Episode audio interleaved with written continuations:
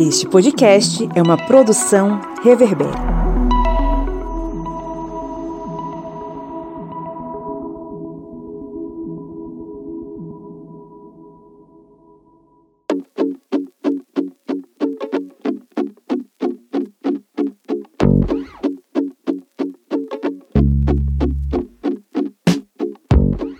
Ouvintes, bem-vindos mais uma vez ao seu podcast sobre as ciências humanas, o seu podcast do historiante no programa da terça-feira, a Minipédia. Faça chuva ou faça sol, ela é lançada na terça-feira. Mentira, a gente já lançou na quarta, mas isso nunca mais vai acontecer. Eu estou prometendo aqui ao vivo para vocês. Eu sou o Pablo Magalhães e comigo aqui está Kleber Roberto. E aí, pessoal, beleza? Aqui é que nem é, aumento de, de gás, né? Toda, toda segunda-feira e terça tá aparecendo aí. E gasolina também. É, gasolina também. Toda semana a gasolina sobe. Aqui, por exemplo, tá seis reais. Então, você que nos ouve aí, quanto é que tá o preço da gasolina aí na sua cidade, na sua aldeia? Mande aí pra gente, pra gente saber, pra gente fazer uma cotação e, quem sabe, viajar pra ir abastecer o carro. É viajar lá pra terra da nossa amiga Joyce, né, Joyce? Joyce Oliveira, lá pois de é, São Luís do Maranhão. Uma chuvarada que vocês nem imaginam hoje. A Lagoa Cidade. Estamos num clima, como o pessoal diz aqui, estamos num clima europeu. Olha, São Luís debaixo d'água. Com certeza. Ok. Estamos hoje aqui reunidos em clima de oração, mais uma vez, com o retorno de Joyce Oliveira, que sumiu semana passada, mas que está de vocês não ouviram a vozinha dela no, no episódio da semana passada. É, mas estamos aqui reunidos para trocar uma ideia sobre o que? Cleber Roberto? Hoje nós vamos continuar com um pouquinho de atraso, né, gente? A falar da história da África, porque no ano passado, lá em junho, nós tínhamos feito um podcast sobre a partilha da África. Mas aí vem os percalços deste período, muita coisa acontecendo, muitas solicitações de podcasts e acabou atrasando um pouquinho este podcast, que é praticamente uma continuação daquele podcast lá da nossa minipédia número 27, porque hoje nós vamos falar um pouco sobre a descolonização da África. É isso mesmo. Vamos falar sobre descolonização e vamos tentar compreender esse processo que foi um processo de tomada de, de consciência também, é um processo de independência, é um processo fundamental para a gente compreender as nações africanas no século XX e as relações com os países europeus. Mas antes disso, vamos para os nossos recadinhos.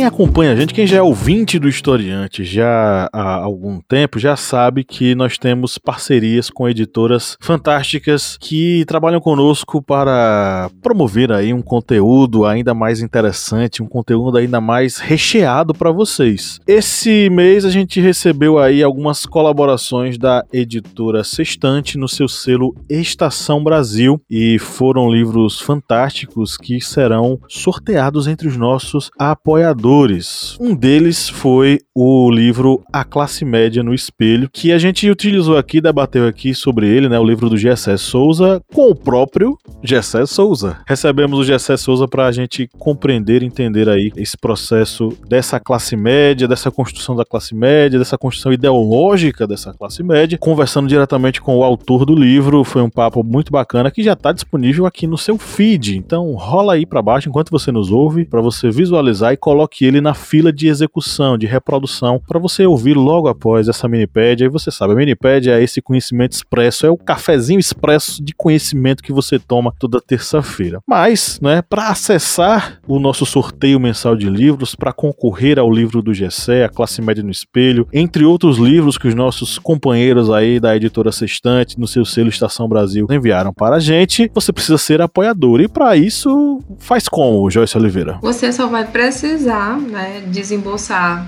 por mês apenas quatro reais. Aqui no Maranhão você compra com quatro reais o quê? Aquela bucha de botar parafuso na parede, né? Você compra aí o quê? 16. Então, com 16 buchas de botar parafuso na parede, você pode ser apoiador de historiante e ter um acesso a um universo maravilhoso de conteúdo. Isso aí, faz, já faz um instante, né, Joyce? Faz um instante para colocar os livros, né? Não é? Botar um livro. Isso aí, vai ser sorteado, inshallah, como diria a grande Carla Dias. Pois é, gente, quatro reais não dá para nada hoje em dia, mas dá para você concorrer a livros fantásticos aqui com a gente, além de nos ajudar a produzir conhecimento, né, Kleber? Isso mesmo. Com esses quatro reais, um valor aí que tá congelado, né? Já um bom tempo você está colaborando com o portal Historiante nessa missão aí de difundir conhecimentos nas redes sociais, aqui na família Historiante de Podcasts. Temos também o nosso site e o nosso site a gente aqui no backstage em off estávamos comentando aqui sobre algumas coisas boas, algumas novidades que poderão ser postadas no site daqui a algum tempo, um tempo não muito longo, viu gente? Vai vir novidade boa aí para vocês no nosso site. E se você não quiser ter muito trabalho em pesquisar materiais em várias é, bibliotecas, em vários sites, você pode ir no Historiante, que é rico em vários materiais para auxiliar vocês em seus estudos, e também no nosso aplicativo móvel para celular. É um aplicativo que por enquanto só está disponível para sistema Android. O pessoal fica insistindo, gente, bota aí pro Apple aí pra gente baixar no Apple, mas a gente precisa de um dinheirinho a mais, né? A gente precisa de um valor a mais para conseguir passar para o iOS. O Kleber fala, parece que a gente tá botando um chapéuzinho assim. Por favor, bote aqui uma moeda. Rapaz, bota aqui uma moeda, bota aqui, faça essa caridade, essa caridade para para nós professores que quem for aí concursado, Joyce é concursada? Sou. Se preparou aí para ficar 15 anos sem aumento? Tristemente. Inclusive procurando outro emprego. Pois é, a situação não tá boa para quem trabalha Meu com educação. Deus parece que a gente tá no filme de terror. Tá quase isso, viu? Tá quase isso. Daqui a dois anos vai estar tá pior que o Walking Dead, o Brasil. E o zumbi, o zumbi já tem. Zumbi aí de verde e amarelo perturbando a nossa, nossa vida. Mas esses zumbis que não usam os aplicativos educacionais, eles vão ficar aí alheios a todo esse conhecimento que está disponível para você na palma da mão gratuitamente no aplicativo Historiante. Vá na sua Play Store e faça o download gratuito. E se você quiser também colaborar ainda mais, vá lá no nosso canal TV Historiante no YouTube, que nós estamos voltando aí com a corda toda, com várias postagens, vários assuntos, fatos históricos que vão contribuir você com seus estudos. É isso aí, vamos pra pauta agora. Eu queria falar mais. Oi? Eu queria falar mais, queria ser assim, três horas só eu falando. Vai dar 10 minutos já, Kleber. Não, pelo amor de Deus, vamos embora.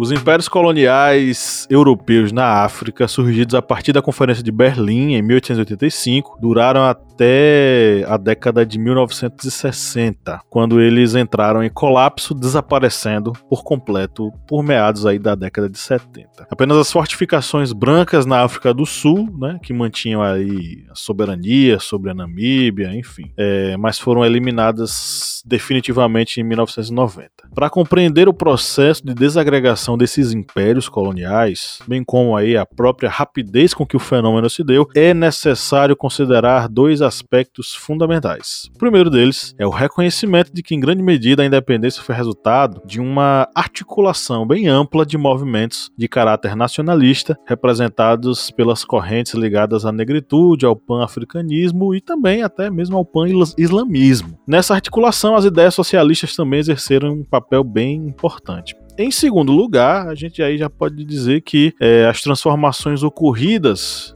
nos próprios países europeus, é, no, século, no século XX, de certa forma levaram a uma, uma situação de impossibilidade de manter o colonialismo. O período compreendido aí entre os anos 80 e o final da Primeira Guerra Mundial, em 1918, eles podem ser identificados como a primeira fase desse colonialismo, uma fase aí é, decorrente da introdução gradual da dominação de maneira violenta, no primeiro momento ali até até entre 1880 e 1900 é, se deu a conquista do território com a utilização de, de, elementos militares e entre os anos de 1900 e 1918 né, a gente verifica aí a, a, a delimitação dos territórios pertencentes a cada um dos países europeus. A segunda fase dessa dominação ela vai se estender de 1918, né, ali finalzinho da final da Segunda Guerra Mundial até pós Segunda Guerra Mundial, que é 1945. E aí a gente vai ter aí a dominação, não necessariamente apenas pela violência, mas ali uma dominação econômica, né, com a adoção de um sistema monetário, formação de monopólios e cartéis, imposição de normas tributárias sobre a população das colônias e, é, num segundo momento, o colapso que vai ter entre o ano de 1929, que é justamente aí a crise da, da bolsa, da quebra da bolsa de Nova York e o final da Segunda Guerra Mundial, que é o momento onde essas economias dos impérios, entre aspas, né, tentavam obter recursos para superar a depressão mundial e aí vai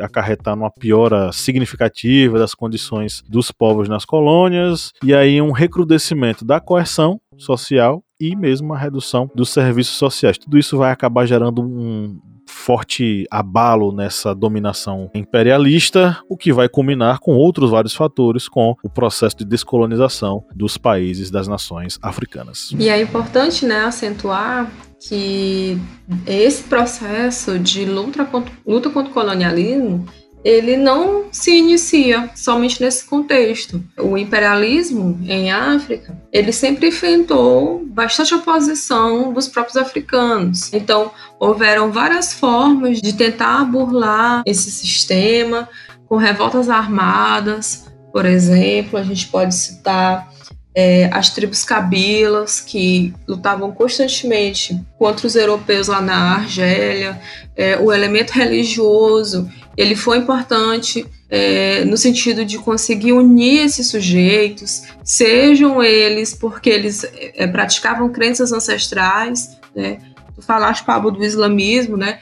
Os, os, africanos muçulmanos eles não encaravam de uma maneira positiva serem dominados por povos infiéis, né? No caso a gente está falando aí dos europeus que eram cristãos. Então houveram diversas formas, né, que eles se associaram, né, seja com é, a quebra das, exemplo, é, a quebra dos instrumentos de trabalho, migrações para regiões distantes. Então, durante todo o período do imperialismo, houveram é, sucessivas tentativas e práticas de luta contra a dominação dos europeus. Mas a diferença que você tem, né, em relação a esse contexto agora, é que vão surgir formas de pensamento que vão desconstruir, que vão derrubar aquela noção de inferioridade do povo negro construída pelo, pelo racismo científico.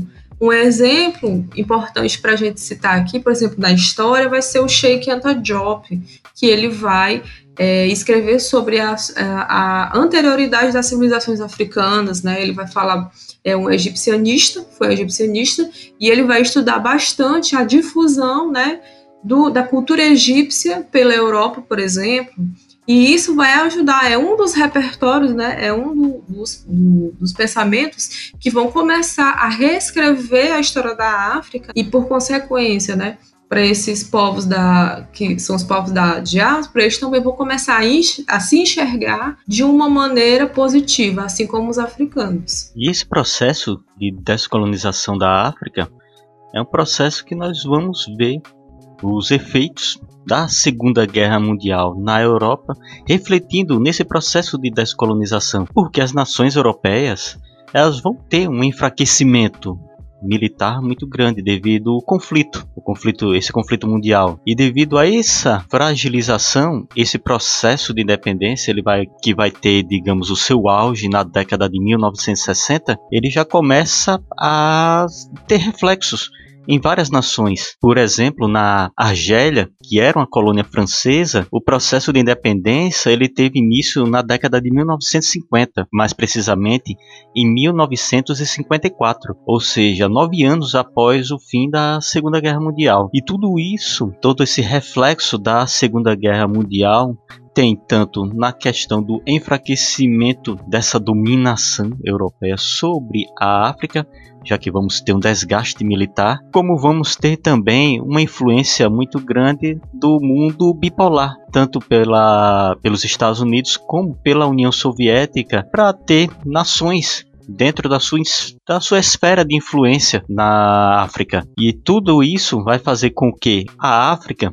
que foi dividida brutalmente pelos europeus, venha se tornar palco no século XX de novos conflitos. Só que são conflitos que muitas vezes não requer muito da, não quer, é, digamos, a independência e o bem-estar da população. Muitas vezes é novamente com a influência de nações imperialistas, como vamos ter no caso na República Democrática do Congo, quando vai haver em determinado momento a interferência norte-americana em um golpe de Estado. Ou seja, golpe de Estado americano não é só na América não, viu gente? Na África, os Estados Unidos também gostam lá de dar uns, uns golpezinhos de Estado. E é um golpe de Estado que institui um líder, um governante militar autocrático ditatorial. Ou seja, vemos aí novamente ditaduras sendo implantadas devido a essa Pax Americana. Mas tudo aí dentro de um contexto, bem lembrando,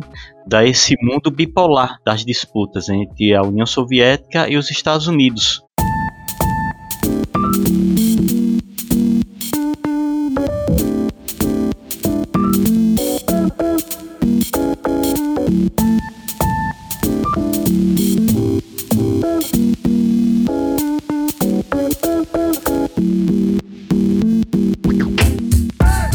Kleber, eu queria acrescentar né, que essa experiência, até tem até um post né, no nosso feed sobre isso do Instagram, né? Essa experiência das tropas coloniais durante a Primeira e a Segunda Guerra, elas foram essenciais na desconstrução né, do imaginário que existia sobre o branco. E aí, já dando uma dica de leitura para quem não conhece muito sobre isso, é, sobre esse tema, tem um livro do Amadou Apateban, que é a biografia dele, o Amicolé, o menino Fula, que ele demonstra isso muito bem. Ele fala que eles viam, né, os franceses e os franceses eram vermelhos, eles acreditavam que eles tinham uma brasa dentro do corpo, por isso que eles eram vermelhos. E aí quando ele era criança, em um navio, ele tocou em um branco e aí que ele descobriu que aquele homem não tinha um fogo dentro dele. Havia toda uma divisão, né, do espaço geográfico, em que eles não tinham nem contato, por exemplo, com os dejetos dos brancos, porque até o dejeto dos brancos era diferenciado. Eles não viam o branco adoecer. Então, quando eles foram para esses conflitos, foi ordenado a eles que eles matassem outros brancos né, que isso era altamente proibido dentro do contexto do imperialismo. Então, essa experiência de ver brancos inimigos entre si e de de ter uma licença para matar outros brancos, acabou também construindo uma nova experiência sobre a resistência desses povos de África dentro do, do contexto do continente. Logo após a, o final da Primeira Guerra Mundial, a gente vai ter uma nova divisão dos territórios e espaços na África por parte das potências europeias, principalmente por causa da derrocada dos alemães. E aí a gente observa um segundo momento, após o final da Segunda Guerra Mundial, aonde de certo modo as, a, os dominadores europeus eles vão tentar reestruturar o domínio colonial de acordo com o estilo anterior ao, ao final da guerra. Só que eles vão encontrar muita resistência, principalmente porque muita coisa aconteceu nos espaços africanos. A formação, por exemplo, de uma elite intelectual consciente de si, é, uma, elite, uma elite local africana, uma elite local da nação, especificamente lá do continente. Consciente de si, consciente do seu espaço, consciente de que essa dominação ela não cabia mais, ela não, ela não era mais interessante, na verdade ela nunca foi interessante e nesse momento se construiu a questão da resistência, de querer se ver livre livre dessa dominação. Associado também a uma série de transformações que aconteceram, a questão de meios de transporte, instalação de ferrovias e rodovias no continente, inovações tecnológicas do ponto de vista da agricultura, da mineração, das fontes de energia, questão da instalação de indústrias, inclusive a propagação de determinadas religiões como a, o cristianismo e o islamismo. Tudo isso construiu todo um ambiente onde não cabia mais e nem a população queria mais que isso acontecesse. Os movimentos de nacionalismo eles vão começar com esse esteio. Associado a isso, construiu-se também um desinteresse das nações europeias em manter essa dominação pela força. E as empresas europeias começam a observar uh, essa dominação, que se, o que seria mais interessante, uma dominação ideológica, econômica e não necessariamente a força, porque essa força acabaria reduzindo os benefícios econômicos. Então, de certo modo, o business dos europeus acabou falando alto também. Claro, isso não se deu de forma homogênea. Muitas lutas aconteceram. O povo é, das nações africanas tiveram que é, lutar sim e muito, e muitas vidas acabaram sendo ceifadas nessa luta. É, do ponto de vista ideológico, a gente pode observar o surgimento de uma consciência né, africana ou pan-africana em torno dessa, desse retorno ou dessa mãe África que era o espaço é, vital e necessário para a sobrevivência e o desenvolvimento dos povos africanos. Dentro dessa construção vem toda aquela coisa de um contraponto, um pensamento, porque a dominação colonial ela tá baseada, ela foi baseada em duas premissas. A primeira delas baseada no cristianismo, de que o europeu tinha que levar a fé cristã para o selvagem, para ele conhecer o Deus, porque ele era inferior é, e ele precisava, através da fé, se tornar uma pessoa de verdade porque eles eram selvagens. E no segundo momento a gente vai ter aí o suposto argumento científico, a gente já trabalhou isso em podcasts anteriores, de que, baseado e deturpando né, completamente as ideias de Darwin, a ideia de que os europeus eram superiores é, biologicamente, que eles tinham que levar a civilização para os inferiores de uma raça inferior. E aí você vai ter uma construção de uma narrativa oposta a isso, de que, é, ainda que o conceito raça pudesse ser utilizado, ele não seria um conceito biológico, ele seria um conceito social, cultural. A ideia era de contrapor-se à, cultura do branco colonizador, é, valorizando os povos da África, valorizando a cultura africana. E aí nós temos, né, como o Pablo já falou, né, o pan-africanismo que ele, ele surge nas Américas, né? O principal representante dele é o Marcos Mosiar Garvey, ou Marcos Garvey, como ele é mais conhecido. Ele vai tecer um pensamento que vai colocar a África como esse lugar de retorno, como já, o Pablo já falou, essa questão da, da Mãe África, e de retornar para a Mãe África. E aí você tem, por exemplo, a difusão do pan-africanismo, no rastafarianismo, que dá origem ao, ao movimento, né, ao reggae quanto ritmo. E isso vai ajudar, né? O reggae é um dos fatores e o rastafarianismo também que vão ajudar nessa construção desse pensamento, só que um pouco mais para frente. E você também tem o movimento da negritude, que vai ser um movimento mais ligado à, à literatura, mas que esses dois, né, o pan-africanismo e o rastafarianismo, eles vão se associar nessa construção de uma visão positivada do que era essa população negra nas Américas, do que é essa população africana e dessa ligação que uniam esses, esses povos entre si, né, separados pelo continente, pelos continentes, mas unidos pela história, né, que era uma, um passado que tinha, tinha é, foi um passado glorioso, mas que o presente, no caso deles, não era dessa forma, porque houve a intromissão dos europeus nesse processo. Então, esses movimentos, eles pregavam uma volta né, a um passado, um passado ideal. E aí, uma das questões discutidas hoje, né, pelos africanistas, que são as pessoas que estudam a história da África, mas que não são africanos, e os africanos que pesquisam a história da África é, é essa idealização desse continente, que aí é uma, é uma questão é, que África que nós estamos falando, por exemplo. Que isso se reflete diretamente, por exemplo, nos processos de independência, porque se consegue as independências, só que não se consegue retornar àquele ponto anterior, porque houve uma dominação que mudou as estruturas sociais, criou outras categorias, mexeu bastante com o contexto e não era possível retornar a esse passado, apenas partir deste, daquele presente para o futuro. Às vezes até os alunos, quando eu, eu, dou aula, eles perguntam assim, professor, e qual é a solução para o problema da África? Né? Eu falei, olha, a gente não tem como mensurar isso, porque são locais é, que têm histórias diferentes, com processos diferentes, Então, cada povo tem uma coisa para resolver, mas a, nós brasileiros temos muito, muito a aprender com a África e com os problemas da África, porque nós nos parecemos muito com eles nas nossas questões. É, que é essa ideia de não se espelhar na Europa, não se espelhar no, nos Estados Unidos, mas se espelhar na África e nessas questões que são as mesmas questões, por exemplo, que nós vivemos aqui no nosso contexto.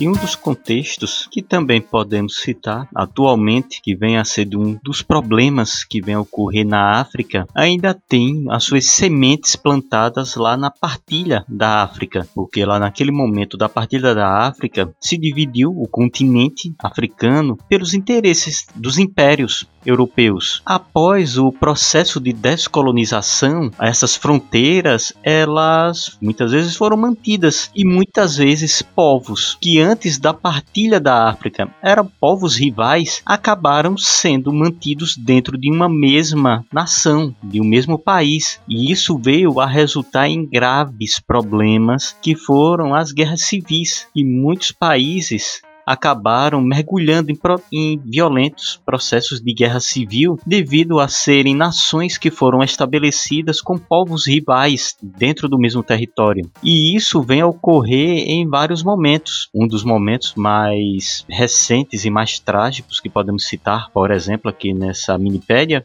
foi em Ruanda, que mesmo sendo uma pequena nação, ela mantinha dentro do seu território dois povos que foram instigados a serem rivais, os Tutsis e os Tus, porque também havia essa, digamos, trapaça, essa crueldade dos europeus, que era instigar um povo a ser rival do outro povo, para que esse povo, em que era, digamos, entre aspas, apoiado pelos europeus, pudesse dominar aquela região e submeter todos os outros povos ao mesmo servo dos europeus. Só que após o processo de descolonização, havia uma nação em que haviam povos rivais uns dos outros. E esses processos de guerra civil, eles infelizmente ainda eclodem no continente africano. E também, muitas vezes, essas guerras civis que ocorrem na África são também é, resultado desse processo colonial, que é algo que poucas pessoas acabam abordando, mas muitos pesquisadores já trazem à luz essa questão que essa exploração do continente africano foi uma exploração tão brutal, tão grande, que ficaram poucas riquezas em determinados locais. Isso faz com que esses povos que foram unidos